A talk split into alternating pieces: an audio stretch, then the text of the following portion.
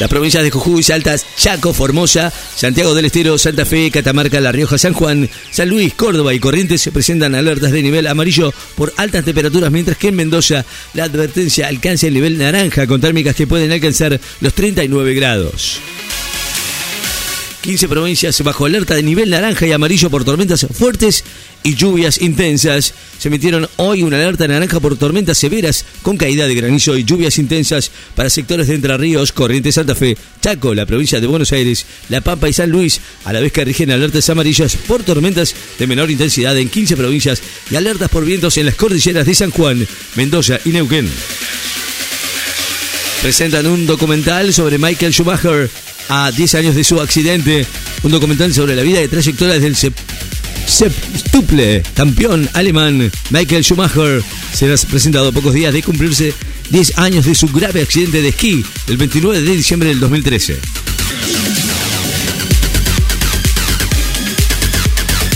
El gobierno cuestionó la ley de movilidad por generar pérdida de poder adquisitivo a los jubilados y el gobierno reiteró que se cuestionó la ley de movilidad jubilatoria por entender que genera una pérdida del poder adquisitivo para la clase pasiva. Adelantó que seguramente habrá novedades en cuanto a la modificación de una ley de alquileres en que causó mucho daño al mercado inmobiliario y criticó el esquema absoluto e injusto de los subsidios al transporte público de pasajeros. El festejo del pincha siguió en la madrugada y el plantel saludó en el bancón de la municipalidad. Israel lanza más ataques en Gaza y recibe a un enviado de Estados Unidos tras desacuerdos por la ofensiva.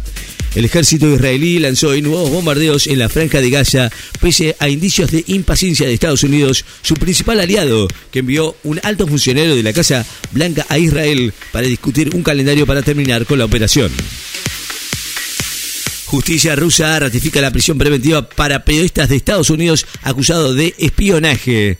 La justicia rusa rechazó hoy un recurso de apelación del periodista estadounidense Evan Gershkovsky que pedía que no se prolongue la detención preventiva que pesa sobre él desde su arresto en marzo pasado por presunto espionaje. Adorni fustigó las críticas de quienes guardaron silencio ante el crecimiento de la pobreza. También afirmó que cuando Milei votó la eliminación de ganancias pidió que se redujera el gasto Manuel Adorni admitió hoy que el presidente Javier Milei votó como diputado nacional la eliminación de la cuarta categoría de impuestos a las ganancias, que fue impulsada por el entonces ministro de Economía Sergio Massa, pero aclaró que el actual mandatario jamás dejó de decir que esa iniciativa tenía que ir acompañada por una reducción del gasto público. Confirman dos casos de chikungunya en Tucumán después de casi 10 años. El Ministerio de Salud Pública de Tucumán informó hoy que se registraron dos casos de chikungunya, una enfermedad transmitida por mosquitos de la que no había antecedentes desde hace casi 10 años en la provincia. Cigarrillos electrónicos, la OMS advierte sobre los efectos adversos alarmantes de su uso en la salud. La OMS alertó hoy que se necesitan medidas urgentes para controlar los cigarrillos electrónicos, sobre todo para proteger a las poblaciones más jóvenes de su consumo, ya que han surgido pruebas alarmantes sobre los efectos adversos para la salud de la población. Putin confía en alcanzar un acuerdo con Estados Unidos sobre estadounidenses detenidos en Rusia. Vladimir Putin afirmó hoy que espera alcanzar un acuerdo mutuamente aceptable con Estados Unidos en relación con eh, estadounidenses detenidos en Rusia, entre ellos un ex marín y un periodista acusado de espionaje. Catalano advirtió que 10.000 estatales se podrían quedar sin trabajo por las medidas económicas. El secretario general de ATE Capital, Daniel Catalano, aseguró hoy que el ministro del Interior, Guillermo Francos, no desmintió el congelamiento de salarios en el sector público tras la reunión que ambos mantuvieron ayer en la Casa Rosada y estimó que en los próximos meses 10.000 trabajadores pueden quedarse sin empleo en el Estado. Buscan a un joven de 26 años que desapareció el lunes en la ciudad de Paraná. Se busca intensamente en Paraná, Entre Ríos y localidades aledañas a un joven de 26 años que se ausentó el lunes último de su domicilio y no regresó, informó la unidad fiscal de niñas, niños y adolescentes encargados de búsqueda de personas.